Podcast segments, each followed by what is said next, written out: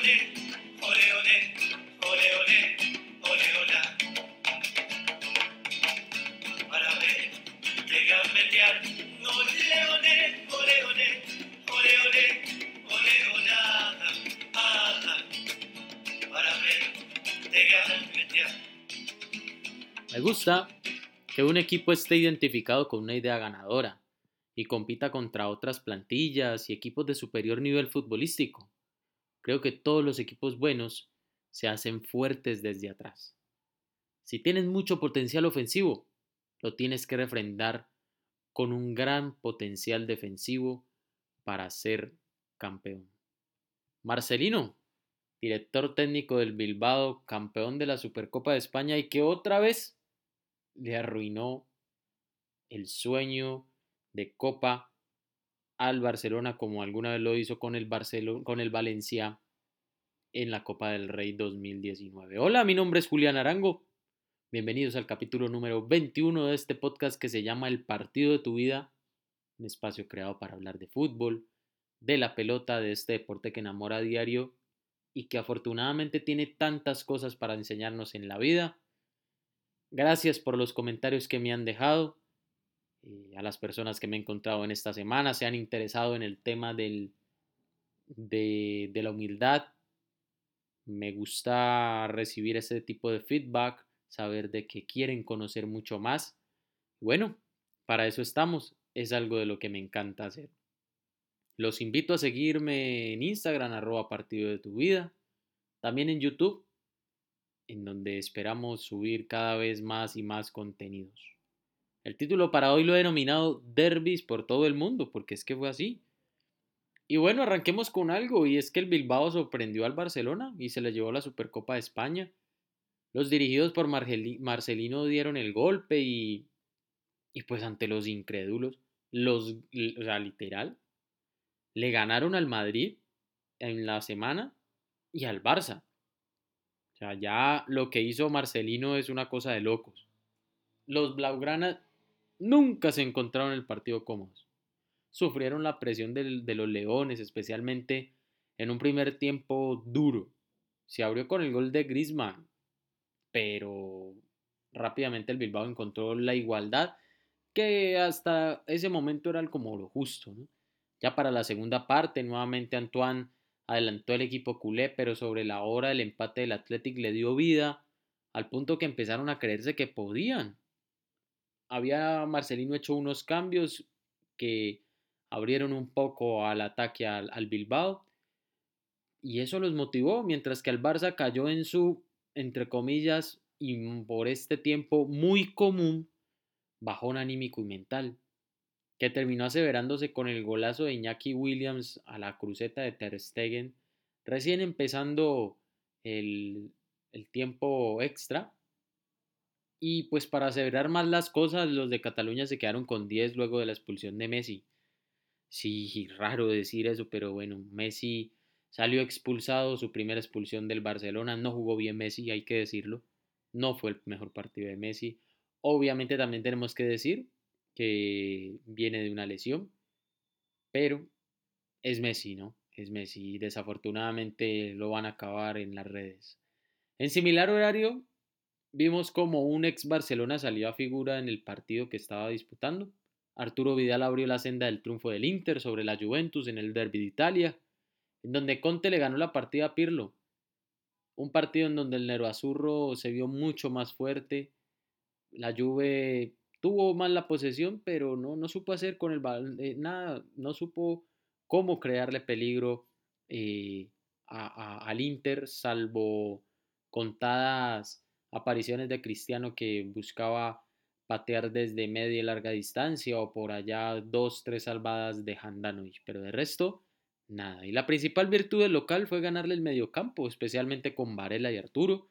Se comieron vivos a Ramsey y a Rabiot. Y lo mismo Hakimi, que le ganó todos los duelos a Frabota. Duro, duro, duro, duro golpe para la vecchia señora, que con un partido menos está en puesto de Europa League. Sin embargo, el partido más temprano que tuvimos fue el partido del fin de semana, la verdad. Liverpool-Manchester United en Anfield. Julián, pero quedó 0-0 el partido. Sí. pero el partido que vimos fue muy bueno. La intensidad con la que se jugó fue una cosa de locos. Los de club sin centrales, improvisando a Fabiño y a Henderson como líberos.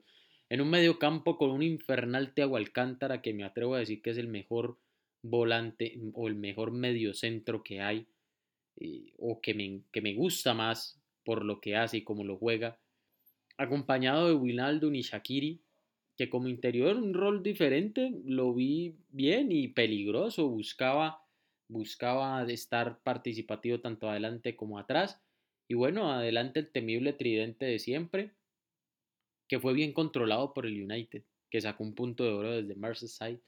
Y yo diría que fue un tiempo de uno y parte del, del otro tiempo de otro. El primer tiempo, salvo un tiro libre de Bruno, fue todo el Liverpool. De la mano de Thiago, como les digo, desde el medio era quien tejía las llegadas de los Reds eh, pero enfrente a un United bien parado, con unos volantes comprometidos, es un McTominay eh, jugando muy buen partido, Fred seguros y Pogba y Bruno ayudando en el tema de la marca. Ya en el segundo tiempo Solskjaer ingresa a Cavani, manda a Rashford a una banda y fue cuando más peligroso comenzó a, verse el United y más peligro llevó al campo del Liverpool que empezó a costarle el partido especialmente desde sus improvisados centrales que llegaban tarde a la marca o dejaban eh, espacios que fueron aprovechados por los del United. Justamente fue una jugada de Pogba eh, que encontró una salvada, una tapada de Allison, que fue la tapada del partido, porque lo mandó al córner del balón.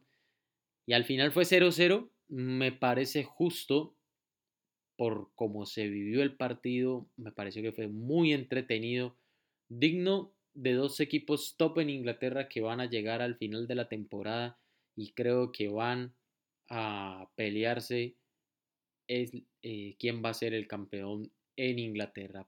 Sin embargo, el suceso de, la tarde o noche fue cuando Solskjaer decide ingresar a Greenwood por Bruno, pero Bruno salió supremamente molesto del campo cuando faltaban escasos minutos. Situación similar en Francia, donde los ayudantes de Poch, que tiene COVID, decidieron sustituir a Mbappé y salió completamente enojado del campo. Mire, nadie quiere salir del campo, nadie. Eso sí, o sea, ser sustituido es muy difícil, pero nos invita a la humildad. Y mucho más a los jugadores eh, que son los, las figuras, las estrellas, los más talentosos. Pero en estas situaciones primero debe ser primordial el equipo esas pataletas en primera instancia se ven que se ven como en contra de la decisión del entrenador. Eh, podemos discutir si es buena o mala la decisión del entrenador, creo que eso es otra discusión. Lo cierto es que al enojarse de esa manera, se está enviando un mensaje del equipo y al compañero que va a ingresar, que debe respetarse, porque quizás la vida al hombre le está dando una chance. No siempre se puede ser la figura del equipo. No siempre son los otros los que deben sacar o sustituir. A veces la vida pone estos casos en donde es necesaria la humildad, como les digo, la autocrítica, la correcta gestión emocional para llevar este tipo de situaciones. El mundo no gira alrededor de nosotros. Hay otros quizá esperando que salga el sol en su vida para poder mostrarse, quizá pidiendo a gritos esos minutos, eh, orando, deseando que llegue ese momento. Y, pues lo que hicieron Bruno y Mbappé, pues no, no se ve muy bien, ¿ya? Lo cierto es que si al compañero le va bien, le va bien a todos. Y qué bueno es cuando hay sana competencia, porque todos mejoran. Pero con esas actitudes, pues difícilmente eh, uno va a encontrar cosas positivas. Y bueno, lo importante es, es cuidar la interna, porque eso puede empezar a rajar eh, las relaciones de los jugadores a veces suceden esas situaciones. Y bueno, de esta manera, anhelo que lo que te dije eh, en este episodio te deje una semillita para el partido de tu vida. Ese que juegas todos los días cuando te despiertas y saltas a la cancha de tu día a día. Abrazo de gol y nos vemos en un próximo episodio.